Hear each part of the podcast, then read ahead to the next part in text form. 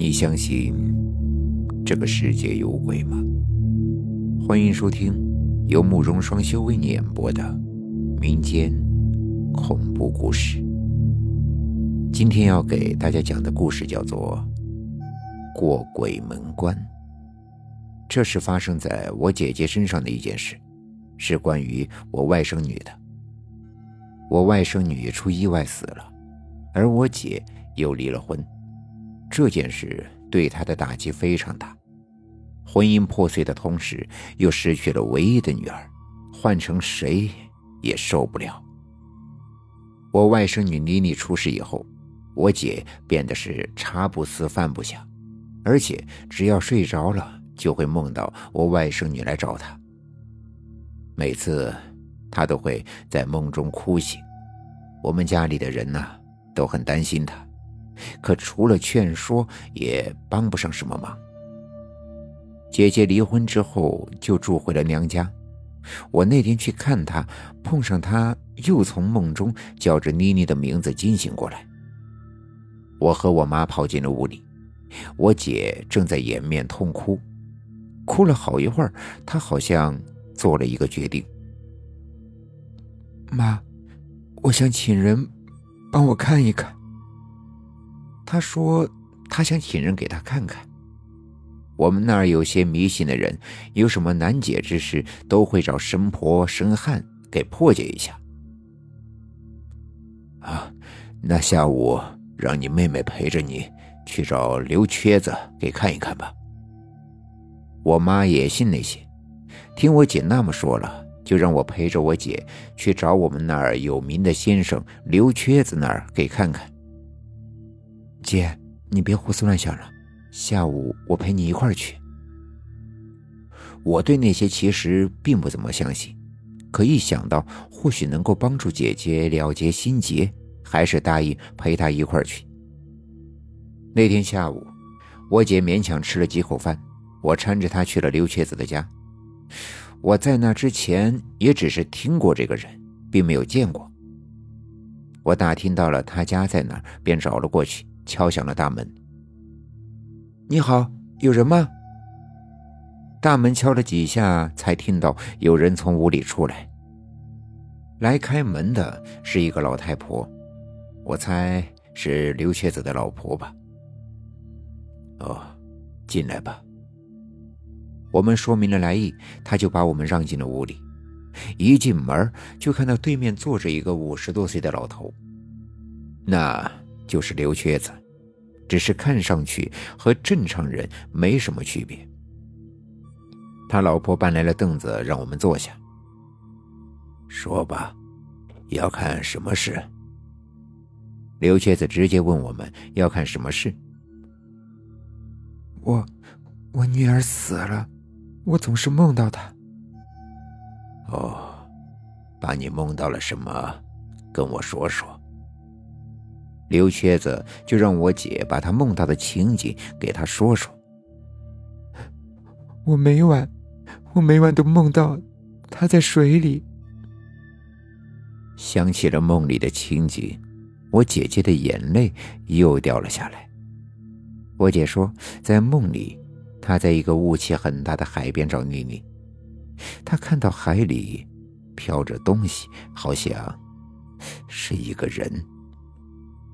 虽然那里很黑，看不清楚，可我姐能感觉到，那，就是妮妮。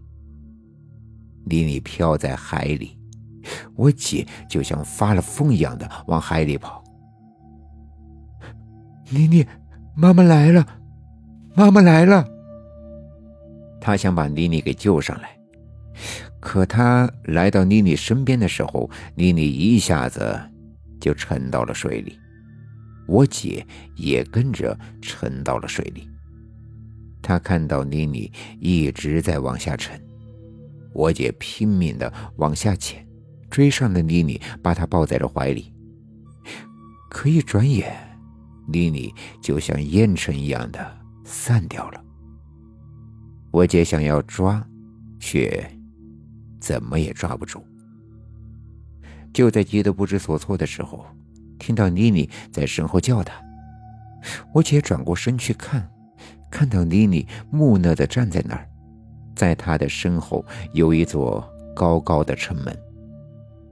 妮妮的脸色惨白，翻着白眼，用虚弱的声音叫着：“妈妈，妈妈，妈妈，妈妈。”我姐想冲过去抱住妮妮，可是却怎么也过不去。在她的面前，有一道无形的墙挡住了她。我被东西挡着，到不了妮妮的身边。从妮妮死之后，姐姐总是会梦到那样的场景。你女儿是什么时间死的？刘瘸子听完姐姐说完，好像就明白了是怎么回事。他又问了姐姐妮妮的死亡时间：六月初六那天。九为阳，六为阴。六月初六是阴中之阴，又称重阴。重阴日，鬼门开。刘瘸子掐算着手指。说妮妮死的那天正是鬼门关开门、小鬼进出的日子，而妮妮在梦里的表现很明显是被挡在了鬼门关外，进不去。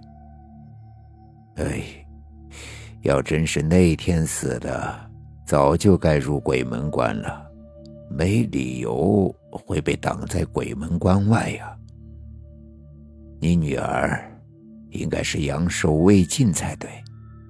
他究竟是怎么死的？刘瘸子又问起了妮妮的死因。他说：“按妮妮的生辰八字，应该阳寿未尽才对。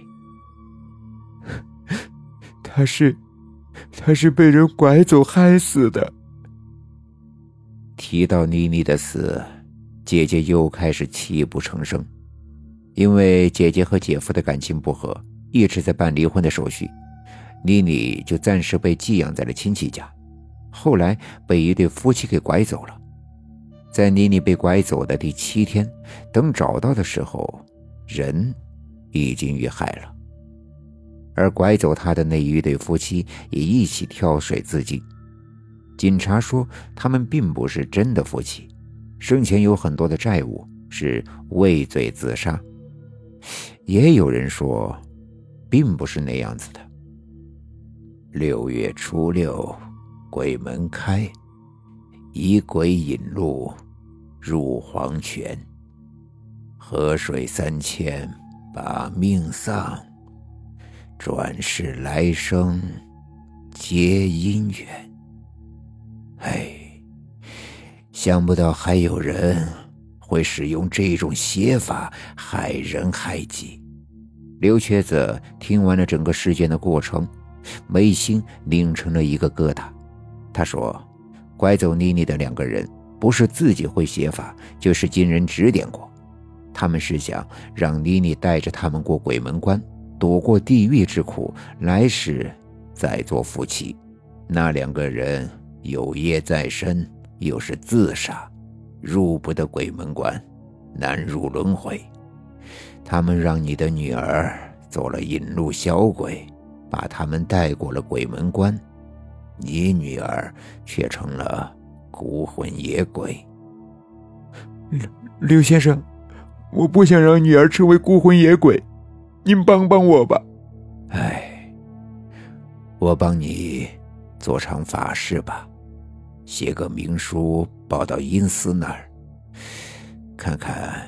能不能把那两个人给拘住？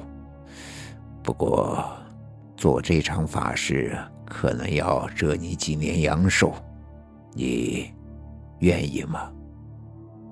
刘瘸子犹豫了一下，说：“可以帮妮妮做场法事，用姐姐三年的阳寿去换妮妮入鬼门关的一次机会。他还会给阴司写信，把那两个人抓回地狱受苦。”我愿意。只要能让我女儿不再受苦，我什么都愿意。我在一旁越听越觉得这刘瘸子是在瞎掰。可姐姐却一口答应了下来：“你到那边的床上躺下，我来帮你做法。”刘瘸子把我姐姐扶到床上躺下，他要做法。姐姐躺下后，他老婆从外面进来了，递给他了三炷点着了的香。哦，你去外面等一下吧。刘瘸子让我到门外去等，说是怕泄露天机。我只能走出了房间。至于屋子发生的事情，是姐姐后来告诉我的。她说刘瘸子用针刺破了她的手指，在手指上拴了一条线。手指上的血顺着那条线往下滴。姐姐说，她闻到了很浓的香味儿，从手指间传来冰冷的感觉。很快。他的意识就模糊了。当他再次清醒过来的时候，又到了梦中的那个城门口。这回他知道，那便是鬼门关了。而妮妮还站在鬼门关外，在妮妮的面前多了一条红线。刘瘸子在做法之前跟姐姐说。那条红线是姐姐的血做成的引路线，让妮妮顺着那条红线走，就能过了鬼门关。妮妮，你快跟红线走！姐姐被无形的墙挡住，到不了妮妮的身边，她只能大叫着让妮妮顺着那条红线走。妮妮好像是听懂了，开始顺着红线往城门那儿走。这城门开了一条缝，妮妮走了进去。然后，这城门随之又关闭，这红线也跟着消失不见了。好了，你已经把他送进了鬼门关了，他可以入轮回，不再受苦了。姐姐被刘瘸子叫醒了过来，说是已经把妮妮送过了鬼门关，以后。不会再受苦了。我和姐姐离开的时候，我按规矩塞了一个红包给刘瘸子。真的能让那两个畜生在阴间受苦吗？我突然间很想问，那两个害死妮妮的人逃避了法律的制裁，是不是真的会在阴间受到应有的惩罚？哼，他们造了如此大的罪业，怎么可能逃过惩罚？至少。要入七级地狱。刘瘸子说会，他们至少会入七层地狱受罚。我不知道我为什么会那样问，可能是因为我想让他们受到应有的惩罚吧。这人不就是这样吗？做不到的事情，解决不了的事情，就想借助鬼神之力。在去过刘瘸子的家后。姐姐真的没有再梦到过妮妮，我不知道是她的心里求到了安慰，还是刘瘸子真的有法力。只是，姐姐心里的伤永远都不会再愈合了。